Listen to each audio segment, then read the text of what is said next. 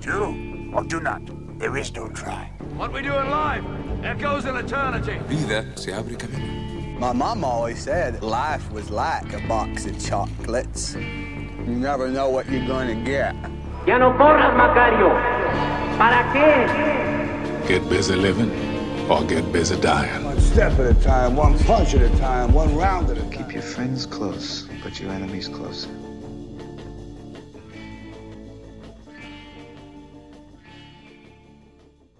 Hola de nuevo, bienvenidos a esta nueva edición de Cinéfilos. Eh, esta es la segunda vez que grabamos este episodio por un error técnico de nuestro productor, pero estamos todos muy contentos por poder hablar una vez más de lo que ya se habló. En esta ocasión toca hablar de existencialismo con Jean-Paul Sartre y un textillo muy bonito que se llama El existencialismo es un humanismo y la película es Anomaliza. Anomaliza es una película animada con la técnica stop motion de 2015, dirigida y escrita por Charlie Kaufman. Anomaliza cuenta la historia de Michael Stone, un hombre de mediana edad que sufre de síndrome de Frigoli, una condición mental que hace que los rostros de todas las personas se vean iguales. Michael, además, escucha las voces de todos a su alrededor como si vinieran de la misma persona, en un tono aburrido y serio. Michael atiende a una conferencia en Cincinnati, donde escucha una voz femenina única y corre a encontrarla. La voz pertenece a Lisa, una mujer con una cicatriz del lado derecho de la cara, similar a una muñeca sexual que compró minutos antes, y con problemas emocionales, a la que convence de pasar una noche con él. Luego de pesadillas, juegos con la realidad, la súbita desconexión entre la realidad de la película y la realidad misma, la historia invita a reflexionar sobre las condiciones del ser humano para hacer, hacer y deshacer. Pues, ¿qué les pareció la película, muchachos? Quiero decir que sí me gustó, aunque es difícil volver a, hablar de una película que pues ya hablamos mucho y que ya drenamos nuestro entusiasmo por la peli, pero pues, pues sí está chida, es muy recomendable si les gusta el stop motion. Y este, y pues lo que más me gustó fue pues toda la idea abstracta de, de ver a, a la gente como con los mismos rostros y el simbolismo con la muñeca japonesa también. No, sí, desde la vez pasada yo sí me quedé pensando mucho en eso, de que la, el sentido de la película más bien va por, por el hecho de, pues, de que no tenga una gran trama, precisamente porque tiene que verse muy como desde la perspectiva de que el protagonista ve su vida aburrida, monótona, etcétera, etcétera. Entonces, en ese sentido, la verdad es que sí, ya hice las paces con el hecho de que la trama esté un poquito simple, y más, más allá de simple, incluso pues, hasta cierto punto de hueva, ¿no? Eh, pero sí, retomando por lo que decía Maffer, eh, independientemente de que, de que sea o no la trama buena, algo que definitivamente tiene esta película y que de hecho lo resalta mucho, es que sí es un buen ejercicio visual en el sentido de que te incita mucho a pensar, te incita mucho a, a analizar por tu cuenta todo lo que estás viendo ahí. Literalmente, la película lo que hace es ponerte un display de todos los elementos que tiene y no tiene ahora sí que la intención de, de hacerte, de, insinuarte un mensaje en particular o de insinuarte alguna, pues ni siquiera una metáfora que tú tengas que entender, más bien es como tú, sea, ahora sí que el autor, digo, el autor, el, director yo creo que tuvo la intención de llegar y decirle a los espectadores, pues aquí está todo lo que yo les pongo, ustedes pues en- interpreten lo que, lo que les nazca de esto, ¿no? Ahora sí que es una película que más que nada se presta a interpretarla mucho por tu propia cuenta sin que nada en particular sea absolutamente cierto. Perdón por seguir utilizando el recurso de decir la vez pasada, pero pues es algo que se tiene que usar. Pero algo, algo que noté la vez pasada es que hablábamos mucho de Michael como, pues, como criticándolo, ¿no? Como esta figura de, de que es este manipulador y así, ¿no? Pero viéndolo en retrospectiva, como la película es a través de los ojos de, de Michael y lo vemos todo el tiempo, pues hay veces que toma un punto medio empático, ¿no? O sea, pues yo no podía evitar sentir empatía por él, porque pues hay muchas veces en que nosotros sentimos como, no, pues es que la vida vale madres y que pues no, no me interesa la vida de otras personas, solo me interesa lo que me pasa a mí, o, o ya no me llena ni siquiera mi trabajo, mi familia o lo que sea, pero pues no sé, les pregunto a ustedes si, si yo estoy loco o, o, o sí. No, yo creo que No, sí tienes razón. O sea, de hecho. Lo que pasa es que son manipuladores emocionales también. Por ejemplo, cuando iba hablando con el taxista, sí es como que a veces a mí me ha llegado a pasar que estoy en conversaciones de ese estilo y es como, dude, no me importa nada de lo que dices, me vale. Y pues yo quiero estar en silencio y con mis pensamientos y tú me vienes a decir cosas que me valen pito, ¿no? o sea, sí, definitivamente hay posibles interpretaciones donde lo que está haciendo Michael es completamente comprensible, ¿no? Pero me parece que la empatía que uno puede sentir por Michael es la empatía que sientes por cualquier protagonista, ¿no? Pues la historia gira alrededor de, de esta figura y solo por eso pues, te sientes ya más o menos relacionado con este personaje. A mí la verdad la película no me gustó cuando la vi, pero después de haber platicado de ella un poquito, medio entiendo más el asunto el asunto que puede estar proponiendo Kaufman, ¿no? Pues sigue sin parecer una película muy divertida, no, no siento que sea una película para entretenerse un rato, pero sí invita mucho al pensamiento y a la reflexión, entonces está cool. Pues rescatando lo que decía Sharon la última vez, esa famosa y mítica última vez, en las escenas que tiene son muy buenas, justo porque te hacen sentir un, estancamiento medio claustrofóbico, aunque la escena sea abierta, ¿no? Esta escena del sueño donde va un sótano a platicar con el director del, del hotel y anda en un cochecito y avanza y se cae y todo esto, se sigue sintiendo claustrofóbico por la iluminación, por cómo está ambientada la cámara, o está muy bien hecha, está muy bien realizada en ese sentido. Pero más allá de lo técnico, mm, la reflexión es completamente libre, ¿no? Y eso me, parece pues, rescatable de la película. Y sé que está muy callado, creo que se siente mal porque lo estamos apeando todos, pero ¿qué opinas, Isaac? Es que no recuerdo muy bien lo, lo que tenía que comentar la última vez. Yo también voy a usar el recurso. La verdad es que mi memoria es tan mala que ya no recuerdo lo que, lo que dije el episodio pasado. Quizá aquí es donde recorte esto y ponga al Isaac del episodio pasado. Cuando se le cayó el rostro, yo dije, ese es un claro indicador de que está mal el señor consigo mismo, de que no, no sabe quién es y por eso queda perfecto para el tema de hoy, ¿no? Y igual cuando están, bueno, cuando él está en el, en el baño y como que se distorsiona su rostro y todo esto, desde ahí fue cuando empecé a tener estos pensamientos de que estaba teniendo problemas con definir su propia persona y justo porque no, no sabe quién es, no se puede relacionar con, con, los demás. Y esto es algo que me gustó mucho, ya lo discutiremos después en el existencialismo, pero como película lo que me gusta y lo que me cautivó es que aparte de que es corta, es corta porque pues es un stop motion, pero pude, este, como que la, la, la estuve regresando varias veces y había muchas escenas que no me aburrían y que como que les seguía dando vueltas en mi cabeza. Porque fuera de que vamos a hablar y la vamos a relacionar con el existencialismo, como película siento que tiene muchísimo que, que, dar a decir, ¿no? Hay muchos análisis que le puedes dar y muchas interpretaciones que le puedes dar a ciertas escenas, como lo de la... E-, en, general todo lo japonés que sale, ¿no? Tanto el idioma con, con la señora con, como la, la muñeca que al inicio me pareció como que nada más estaba ahí como que sí, pero después dije, ok, es Kaufman, no pone las cosas así porque sí. Algo, algo que, que también no, no marcamos mucho eh, el episodio pasado, que, que estaba comentando Aloix, era, era sobre el, la claustrofobia que sientes al ver esta movie. O sea, con, con el hecho de que el set principal es el hotel y que todo se desarrolla dentro del hotel, y son este, tomas muy cerradas y, son pasillos o habitaciones, eso, eso también se me hace como muy, muy, muy eh, impresionante en, el, en la cuestión estética de la película, pues porque sí transmite muy bien ese sentimiento de que ah, todo, o sea, todo está muy chiquito o, o este... O, más bien sientes el, el agotamiento emocional de, de, este Michael cuando ves las tomas y así.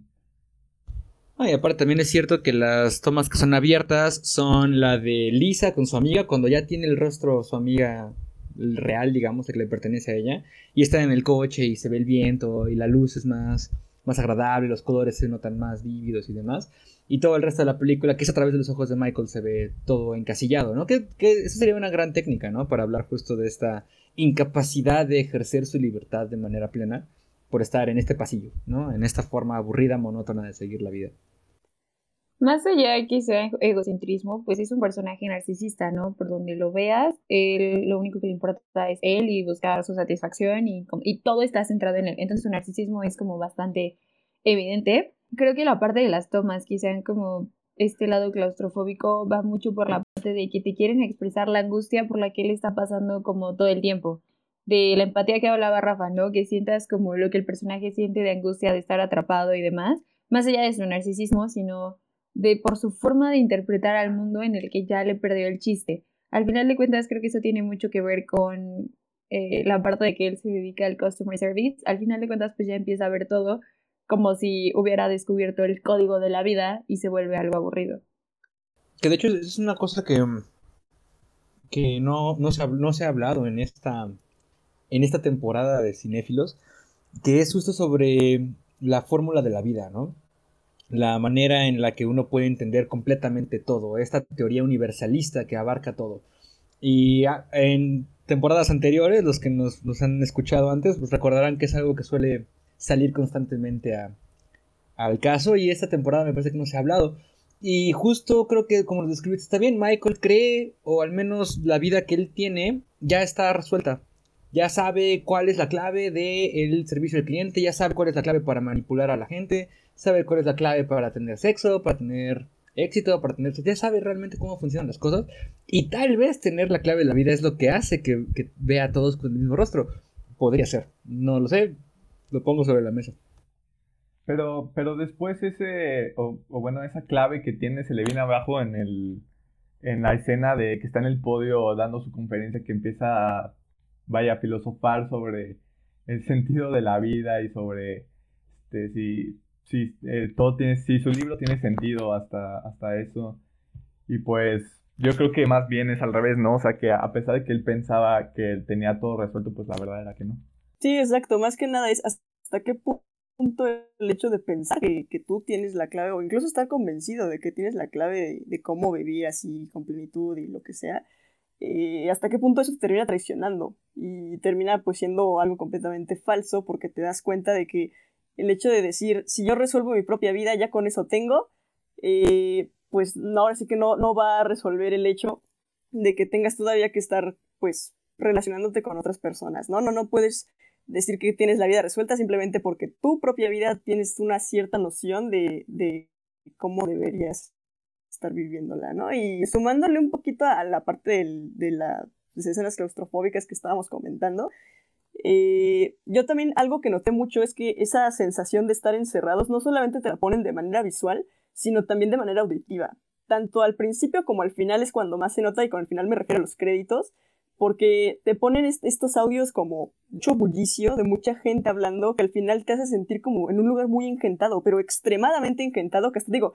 yo vi la película con audífonos y pues al final se escucha como tipo sonido 3D. Hay unas voces que de verdad suenan como si te estuvieran susurrando al oído y la verdad es que sí llega a dar un poquito de ansiedad.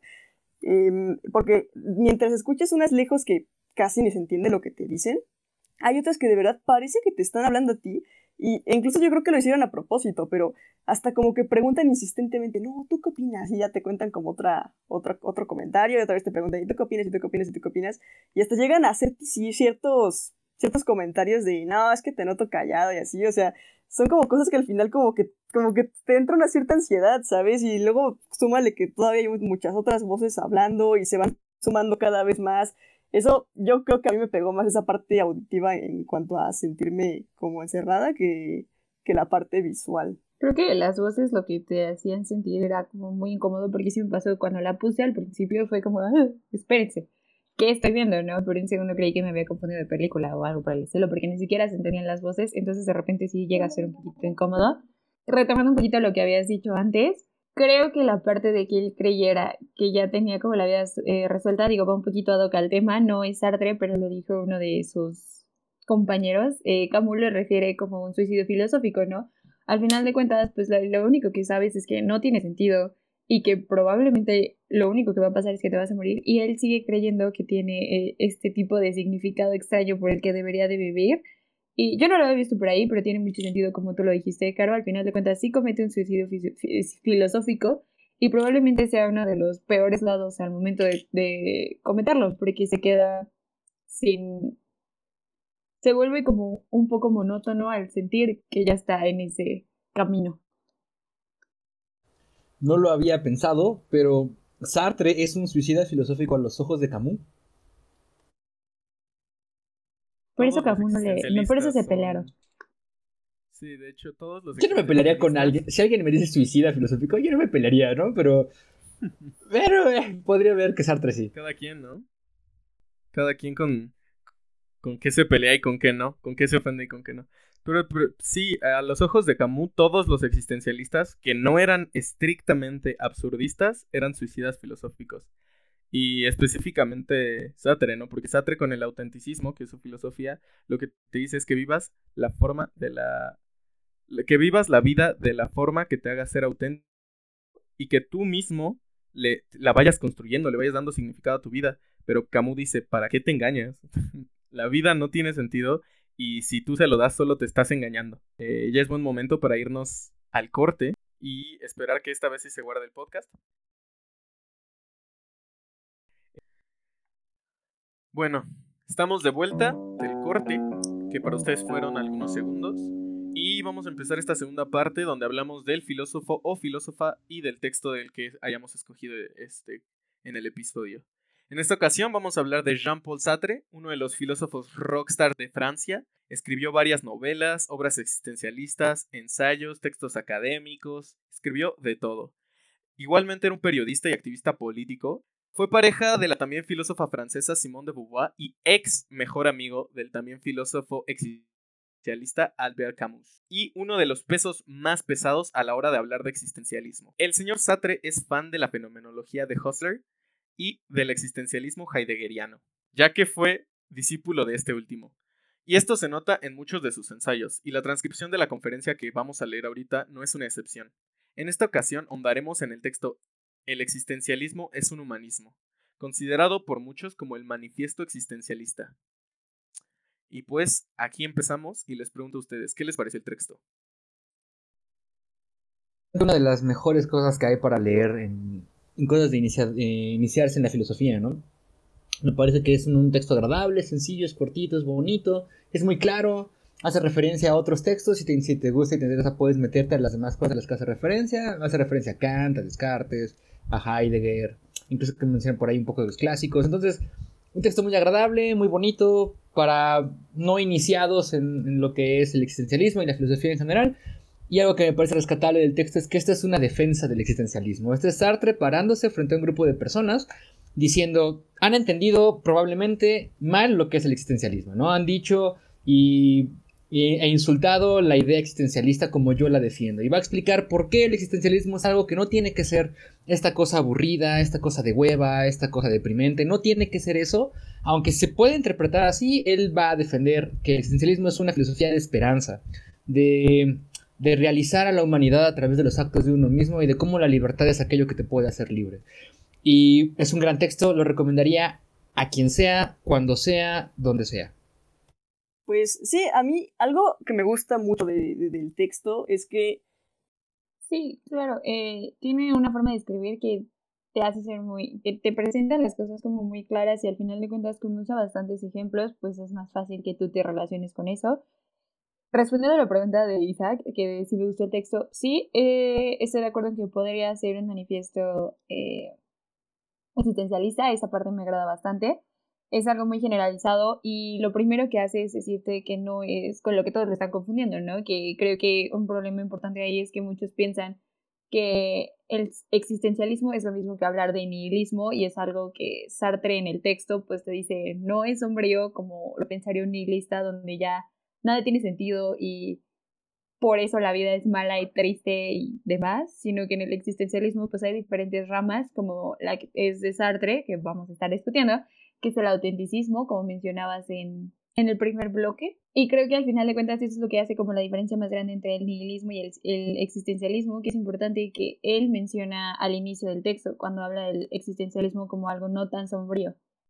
Claro, y como decía Caro, eh, esta es una defensa porque fue criticado por distintas personas, entre ellos los marxistas, porque uno de los argumentos que tienen en contra de, del existencialismo, bueno, eso y porque eh, en esa época Sartre se salió de, bueno, lo corrieron de un diario marxista, entonces como que se hizo enemigos de todos los comunistas que, que lo corrieron. Y los argumentos que tienen en contra del existencialismo es básicamente que es una filosofía burguesa, que es una filosofía de quietud. Y para tener esa son posición de quietud, tienes que ser de cierta clase para tener el lujo de contemplar, el lujo de quedarte, digamos, sentado pensando sobre la vida. Ese es un lujo que no todos tienen y ese es algo que Sartre defiende, ¿no? En, en este texto.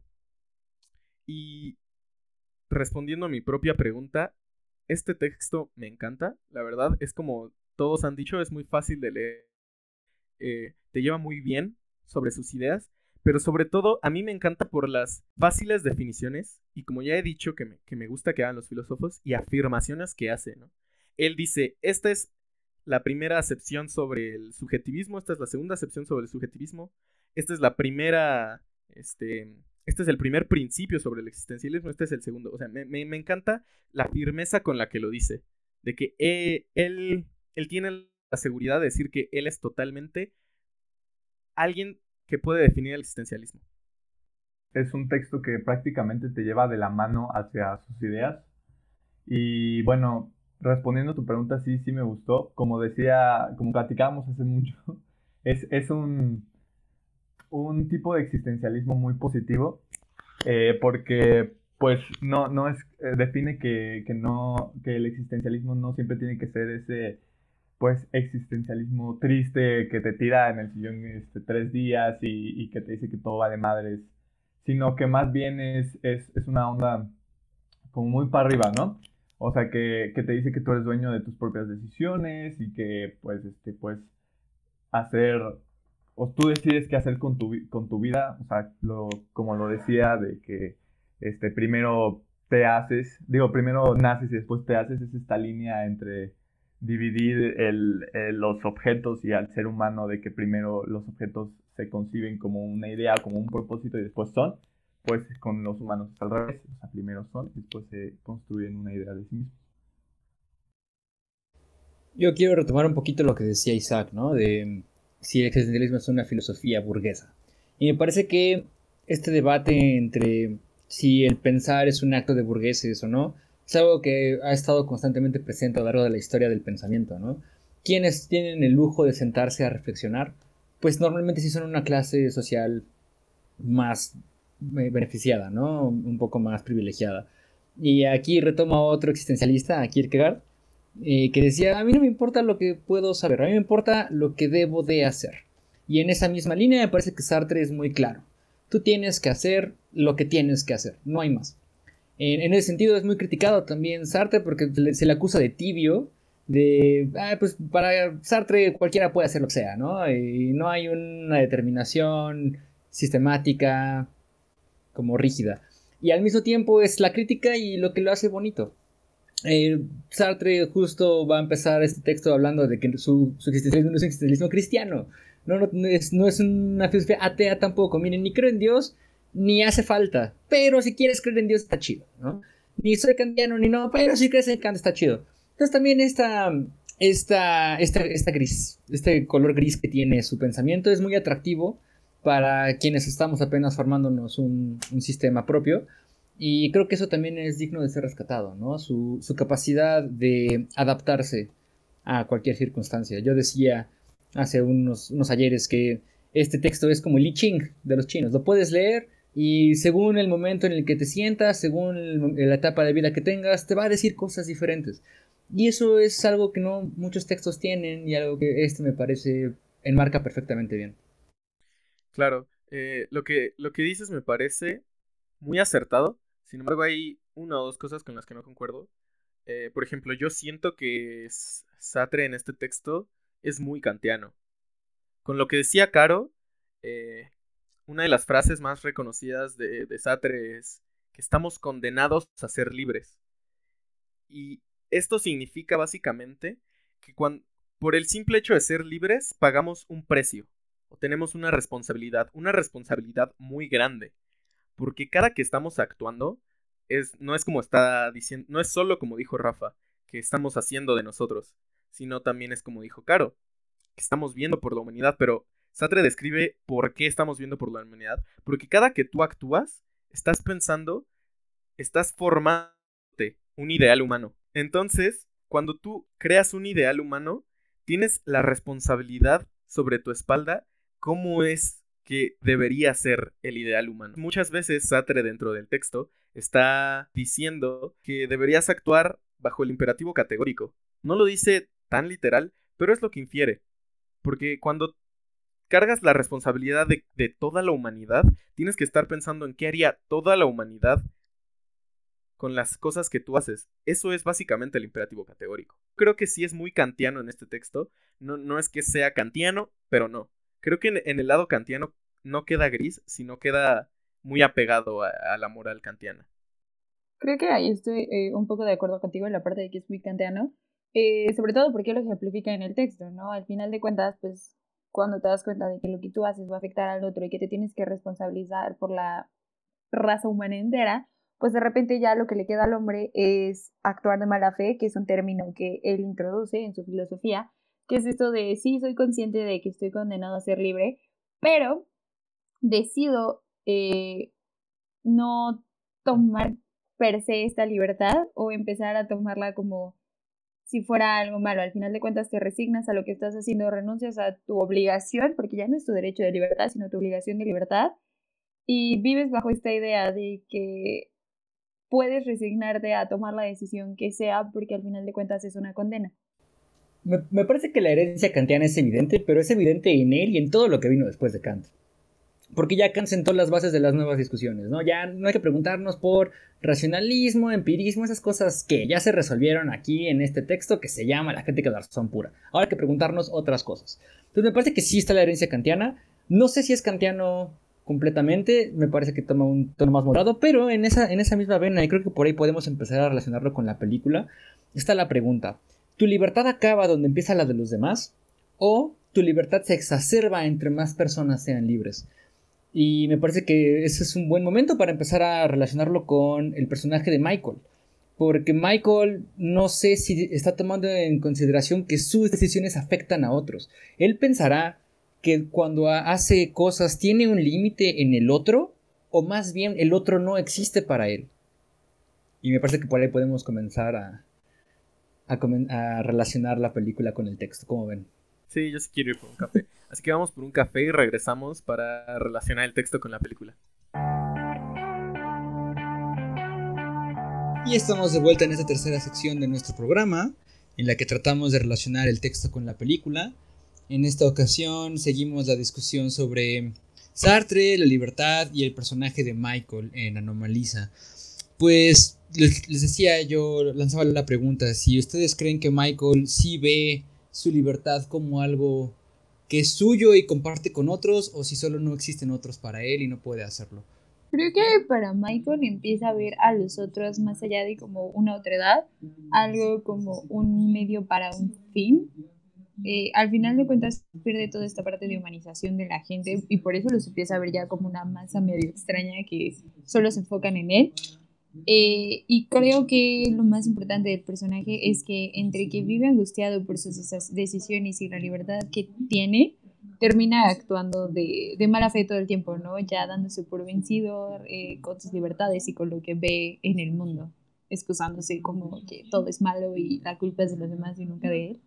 Sí, yo creo que este, pues Michael traza una línea entre él y todo lo demás, ¿no? O sea, todo lo demás lo pone como un ente aparte que pueden ser usados este, para beneficio de él y que por eso vive en esta, pues en esta infelicidad en el que no puede tener como una conexión con otra persona hasta, el, hasta, hasta que llega Lisa, ¿no?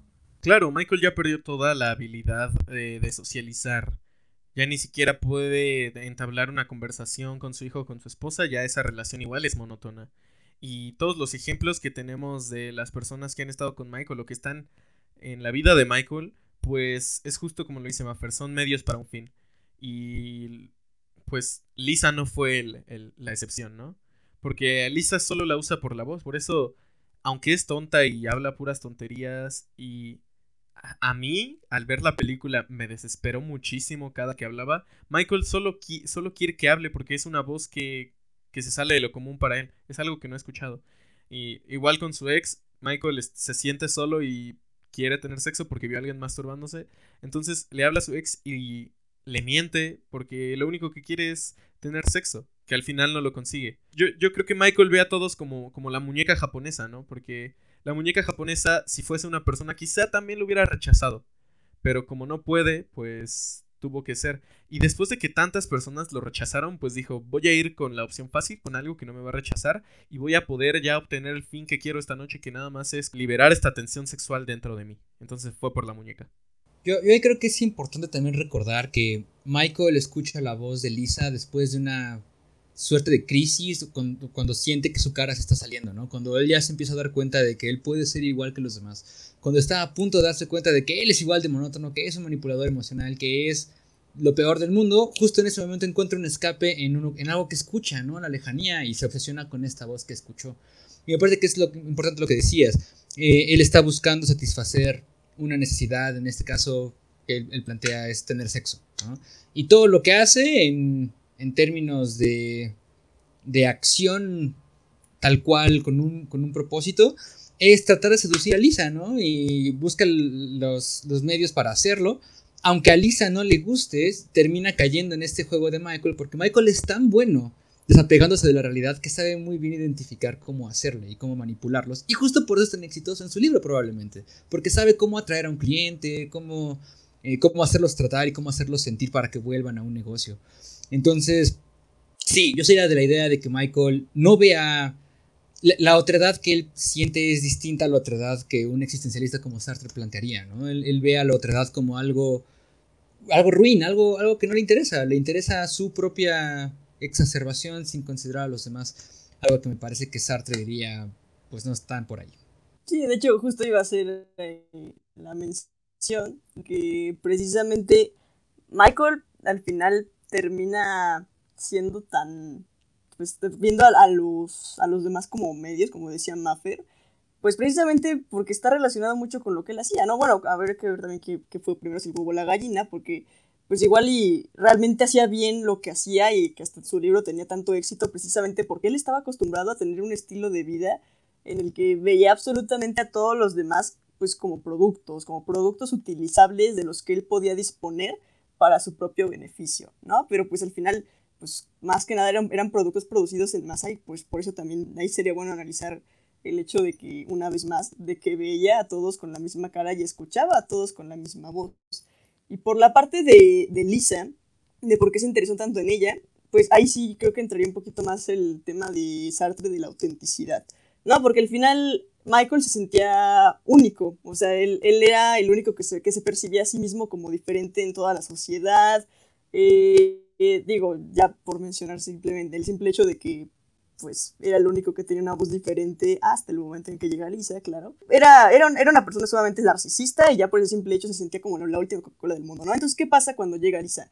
Que él, después de haberse percatado de que siente mucha soledad, de que de que siente unas ganas inmensas de tener a alguien que lo acompañe en su vida, de que ya no quiere sentirse solo, eh, él ya sea que lo proyectó su propia mente o que efectivamente encontró algo especial en Lisa, encuentra a alguien bajo su estándar igual de auténtico que él. Entonces se obsesiona con esa idea y eso, esto creo que bueno que repetimos el capítulo ahora que lo pienso, porque esto es justo algo que se me ocurrió en el corte del anterior y que no mencioné.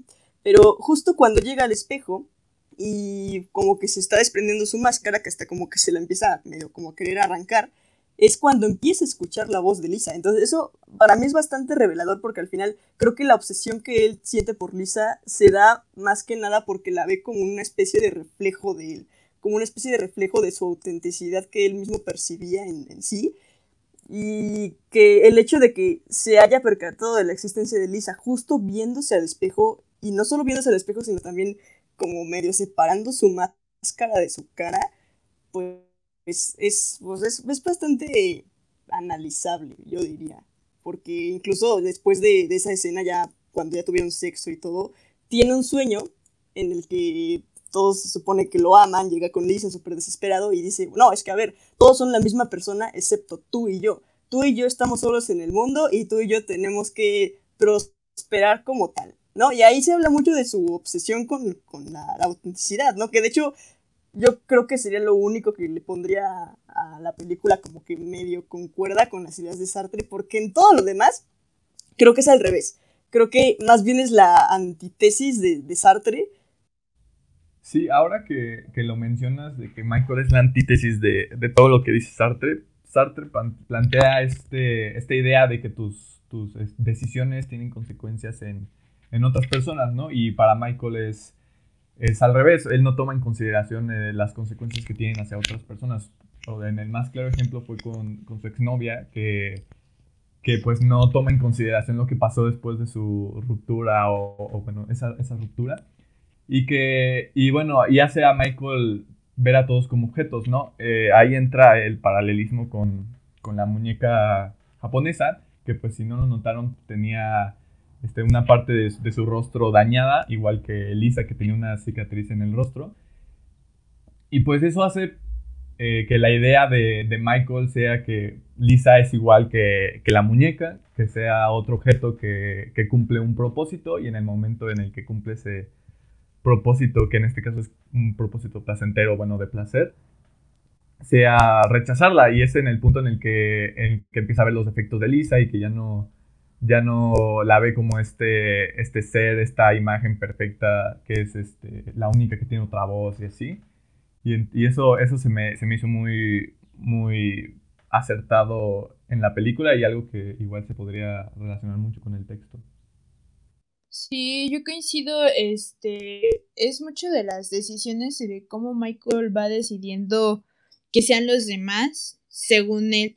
Eh, la parte del espejo yo la voy a retomar porque a mí se me hace icónica, no solo porque ah, se le está cayendo la cara y, y ya, o sea, la, desesperación que sientes la que lo llevó a a escuchar la voz de Lisa, sino que más bien el momento en el que se le está cayendo la cara es el momento donde se está dando cuenta de que estuvo construyendo todo este tiempo una idea no solo del mundo y de las otras personas, sino también de él. O sea, también sus decisiones que él fue tomando son una construcción de él, él mismo. Y en ese momento eh, que se está viendo al espejo es una crisis de identidad de todo esto que yo he decidido construir de mí es verdaderamente cierto o, o no. Y entonces como que necesita corroborar de que él en realidad no es la misma cara monótona que ven los demás y por eso es que se le empieza como a caer la cara porque empieza a sentir que en realidad no está siendo tan diferente y pues como último recurso es que si o sea, escucha la voz de Lisa para decir, ah, sí, o sea, soy tan diferente que también soy capaz de reconocer otras caras diferentes. Y pues en realidad es que todos son diferentes, o sea, en la última escena que se ve la cara real de la amiga, te das cuenta, e incluso en muchas otras cosas, este, te das cuenta de que en realidad si no fuera por las decisiones de Michael, pues las cosas podrían ser muy diferentes en el sentido de que, por ejemplo, cuando va al taxi, este, pues el señor del taxi está como súper con la intención de entablar una conversación, o sea, quizás el señor del taxi no sea la persona más agradable del mundo,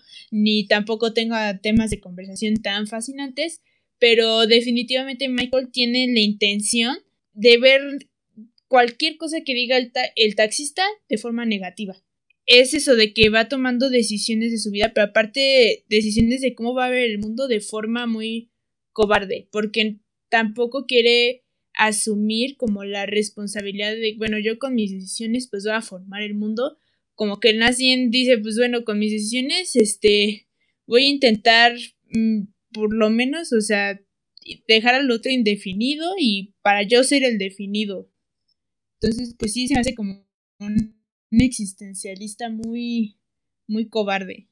Claro, y creo que con estos ejemplos que tú diste es como la manera más clara en la que podemos relacionar el existencialismo de Sartre, pero como decía, claro, ¿no? Todas las cosas que no deberías hacer y una que otra cosilla que eh, menciona que es lo de la angustia, ¿no? Que es este sentimiento que yo creo que es donde más se manifiesta, es justo en su sueño, cuando ya se le cae la cara, porque al final de cuentas se da cuenta de que las cosas no tienen un sentido o no están predeterminadas por nada y es en el segundo en el que le gana esta angustia de las decisiones que está tomando y las cosas que está haciendo y cómo ha decidido en vez de eh, tomar las decisiones de su vida empezar a vivir como pues dice Sharon, ¿no? Ya por encima y diciendo que los demás tienen la culpa de todo y haciendo todo plano para dejar de encontrarse en este mundo como complicado en el que tienen que tomar las riendas.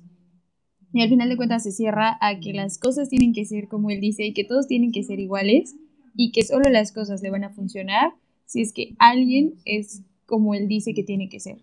Sí, totalmente de acuerdo con Sharon, ¿no? Es, es una persona súper cobarde en el sentido de que se niega a tomar responsabilidad de sus decisiones, ¿no? Y también algo que decía Fer un poquito antes, Em, él, piensa que la culpa es de todos menos de él. Y entonces ve a, a Lisa cuando están platicando y al fin se atreve a tomar una decisión, ¿no? dice, voy a irme, voy a dejar a mi esposa, voy a dejar a mi hijo. Y en ese momento empieza a ver que Lisa le está cambiando la voz, de que tal vez no es lo mejor que ha tomado y no se culpa a sí mismo, culpa a Lisa. Y le dice, ¿no está siendo un poco controladora? Y no, el controlador es él. Y se está reflejando tal vez un poco en, en lo que no le gusta ya de Lisa, ¿no? Y también me parece muy significativo que su cobardía lo lleva a tal grado de que hay cosas que se guarda que no tiene el valor de decir hasta cuando tiene una crisis. Y entonces está en su conferencia y está hablando de lo que sabe y domina y se le salen ciertas, ciertas oraciones. Quiere decir porque probablemente las cree, pero no se atrevía a decirlas y se están escapando de su control, ¿no? Me parece que en ese sentido la película está intentando hacerte ver que ese tipo de acercamientos a la realidad, donde ves a todos como uno más, es peligrosa. Porque te, al, no, al no hacerte responsable de las vidas de como cualquier otra persona puede tener, te arriesgas a perder el control de ti mismo. Y viéndolo con Sartre sería justo eso, ¿no? Las decisiones que tomas vas a tener que hacerte responsable de tus decisiones, no, no tienes otra, estás condenado a decidir y estás condenado a pagar el precio de esa libertad, no puedes escapar de ella. Y pues sí, eso, eso me agrada de, lo que dijeron. Sí, de hecho se me hace una persona tan irresponsable este Michael, eh, porque también en esa parte que están hablando, este, cuando ya empieza Lisa a cambiar su voz, este, empieza a decir de, ah, no, pues ya me voy a divorciar y Lisa le dice algo así como, ah, este, a tu hijo no le vayas a decir, este, que él es el problema y la razón por la que te vas a, a divorciar, ¿no? Y, y él dice, es que él, mi hijo, también es el problema, ¿no? Y también es su culpa. O sea, está a tal grado de desligarse de sus responsabilidades que hasta le echa la culpa a su hijo, que obviamente la culpa no es de su hijo, sino de él, de que de que se le hace más fácil que la culpa sea de todos. Es como este capítulo de Bojack Horseman que, que está este Mr. Peanut Butter y dice, ah, es que he estado con muchas mujeres y al inicio son todas encantadoras y después son todas amargetics. ¿Qué será el único, el patrón en común que tienen todas estas mujeres con las que he estado? Y es como, pues tú, dude. Entonces, este, pues es lo mismo que le pasa a Michael, es como cuál es, cuál es el patrón que sucede a todas las cosas y personas que están alrededor de mí que apestan tanto, es como, pues tú. Sí, justo, justo eso que dices es una, una de las obras principales de Kierkegaard, que es el diario del Don Juan, ¿no? Un, otro existencialista famoso, otro de los padres del existencialismo, te muestra la historia de esta persona, el Don Juan, que es muy bueno seduciendo mujeres, y una vez que las seduce ya pierden su encanto porque ya logró la parte difícil que era seducirlas, ¿no? Y convencerlas. Y en ese momento pierden su valor y tiene que ir por la otra.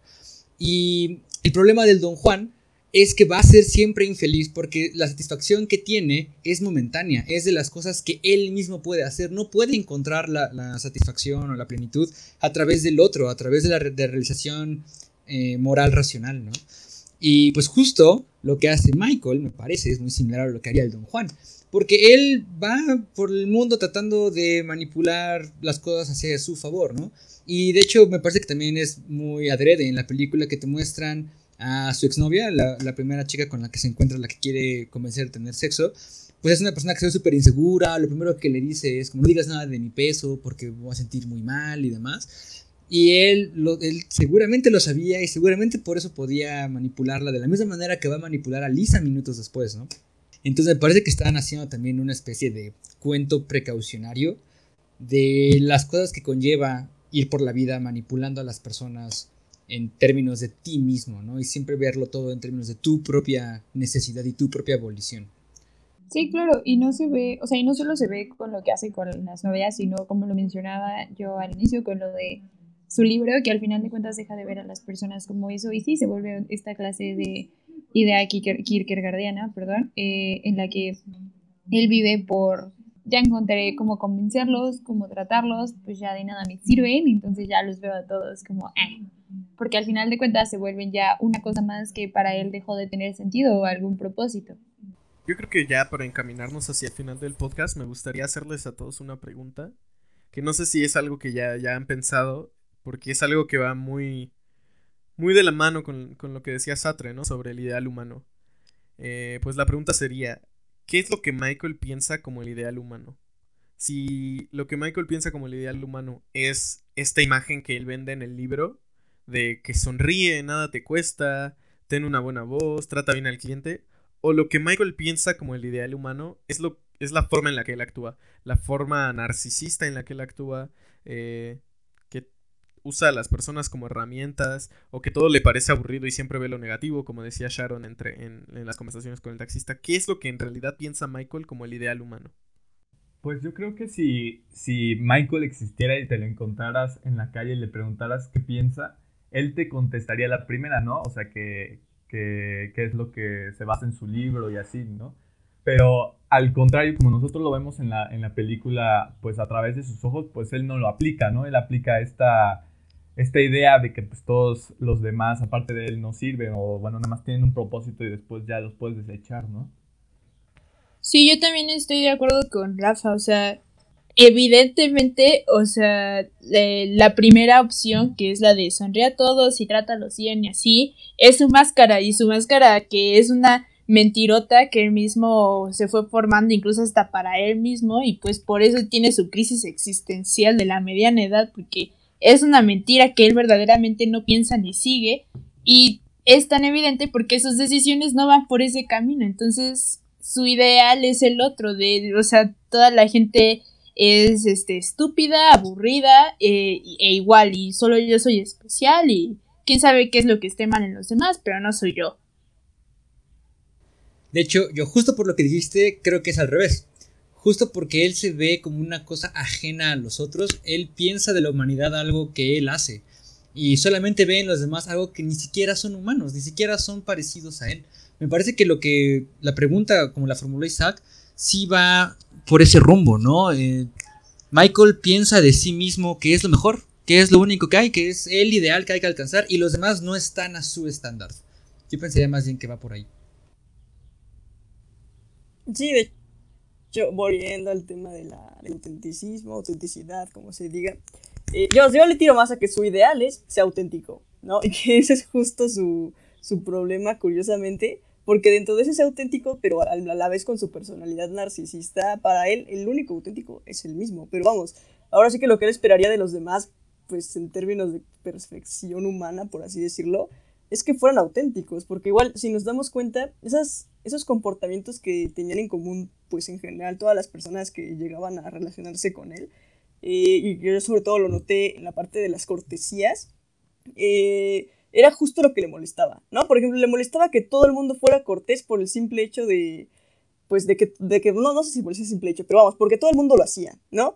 Y porque para su percepción, el hecho de que todo el mundo lo hiciera no era por una cuestión de que ellos mismos quisieran hacerlo, sino por una cuestión de que la sociedad les dicta que hagan esto y eso, eh, asumen que a mí me va a gustar que lo hagan, pero pues la realidad es que lo que le molestaba era justo eso, ¿no? Que lo hicieran porque según ellos así quedaban bien. Y así como, como en ese caso, pues se puede ver en, pues, en, en muchas cosas y más que, que viendo a, a, a, cómo reaccionaba con los demás, pues en cómo, en cómo se autopercibía, ¿no? Eh, todo, o sea, de lo que decía, pues creo que lo dijeron varias personas hace unos minutos, de todos están mal, todos están mal, todos están mal, excepto yo. Entonces yo más bien le tiraría que su ideal, eh, si lo tuviera que definir en una sola palabra, sería que la, la gente debería ser auténtica, vamos, que no debería ser como un producto más en masa como toda la demás masa que ya existe, sino el que dispone del producto, por así decirlo, ya viéndolo en términos mucho más capitalistas. Creo que mentí, no quiero cerrar con esa pregunta. Les quiero hacer todavía otra pregunta. ¿Creen que Michael es inteligente? Porque lo que nos muestra la película, en realidad son dos personas que dicen que es inteligente, que tiene un libro publicado y que va a dar una conferencia. Pero sus ideas en verdad son inteligentes. Yo no las considero nada inteligentes. Al menos en la conferencia, no sé si es porque está delirando, ya está loco. No dice nada fuera de lo común. Creo que es sentido común si estás trabajando en ese área. Y también las personas que lo elogian no son bastante inteligentes en sí. Y tomando en cuenta que hay muchas personas que publican su libro, incluso youtubers publican su libro, no, para mí yo no creo que Michael sea inteligente. Yo creo que vemos toda la película en los ojos de Michael.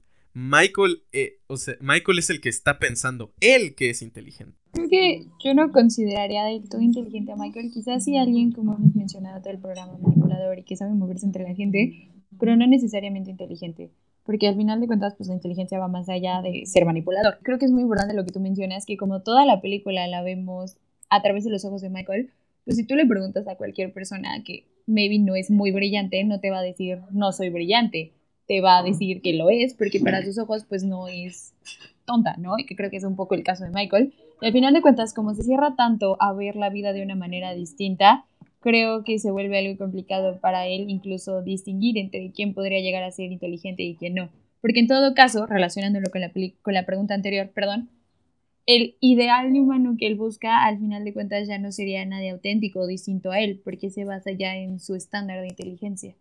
Yo no sé, o sea, se me hace muy extraño diferenciar si es inteligente o no, pero algo que sí se me hizo muy raro de esa actitud en toda la película es que eh, cuando entra, cuando llega al hotel, cuando va por, sube al bar con la exnovia, cuando va por los pasillos del hotel, etcétera, eh, muchas personas, este, o sea, se escucha de fondo que dicen, oh, es Michael Stone, oh, ya lo viste, es él, es el mismísimo. Y, e incluso hasta todas las gentes que le dicen, oh, sí, leí tu libro, es buenísimo. Todos esos como elogios y gente que lo rodea, este, como reconociéndolo de, oh, mira, es él, como que los, los ignora totalmente, o sea, le vale. Y entonces, como que ahí se deja ver que es muy narcisista y aunque es inteligente o no, ese narcisismo y como falta de humildad lo ciega de tomar decisiones objetivas y que verdaderamente le ayuden a, a sus propósitos finales, o sea, porque como que sus propósitos de, ah, es que quiero tener sexo con Lisa, cosas así, son como propósitos momentáneos, pero nunca nos muestran cuáles son sus propósitos a largo plazo, entonces como que eh, al no verlo como tomar acciones o hay estrategias para llevar a cabo logros a largo plazo, pues como que no, se me hace a mí más difícil determinar su inteligencia, ¿no? Porque en realidad como que no tiene, no, no demuestra muchas habilidades a lo largo de la película para conseguir nada más que cosas muy momentáneas, entonces como que... Mm. Sí, de acuerdo con con la parte de la inteligencia, ¿no? Es un poco raro saber si es inteligente o no. Y también de qué tipo de inteligencia estamos hablando o cómo vamos a medir eso, no lo puedo saber. Pero lo que sí me parece importante es que en sus ojos la inteligencia es un rasgo importante que lo distingue de los demás, ¿no? Y la pregunta es ¿por qué? ¿Por qué debería de ser algo importante la inteligencia a sus ojos, ¿no? ¿Por qué Lisa constantemente está, está diciendo, ah, es que, perdón, soy muy tonta? ¿Por qué esas partes deberían de ser importantes en una discusión, una relación humana? Y me parece que Michael justo peca de lo que Sharon dice, no es humilde. No se da cuenta de que hay otras formas de interpretación que no tienen que ver con la inteligencia, ni con la apariencia, ni probablemente con nada, ¿no? Y eso es lo que puede hacer su vida bueno, porque el taxista probablemente era una gran persona y aunque a lo mejor no, no estaba en sintonía con Michael, tenía esta identidad de Cincinnati, ¿no? Y estaba convencido de que el chili de Cincinnati era el mejor y que el zoológico de Cincinnati estaba bien padre y él estaba bien seguro, ¿no? De lo que de lo que representaba ser de Cincinnati. Y él, al querer compartirlo con Michael y Michael al no querer recibirlo, te está mostrando justo su falta de humildad, no su. nada de su inteligencia. Y pues bueno, el siguiente episodio de Cinéfilos vamos a hablar sobre el libro La muerte de Todd May. Y vamos a ver una película que es una joya y una de mis películas favoritas en toda la vida. Ikiru de Akira Kurosawa. Es un maestro del cine, totalmente. Y esta es quizá su única película que no trata sobre samuráis. Entonces, va muy afín con el tema existencialismo. Escúchenos en nuestra siguiente entrega y síganos en nuestras redes sociales, en Instagram como guion bajo cinéfilos con ph. Y nos vemos. Bye. Bye. Conlleva una gran responsabilidad. It's mercy, compassion, and forgiveness I lack, not rationality. Things you own end up owning you. No volteo al pasado, nene, me distrae del ahora. Moments will be lost in time like tears. ¿Sabes qué decía mi abuela? Si quieres hacer reír a Dios, cuéntale tus planes. Hasta la vista.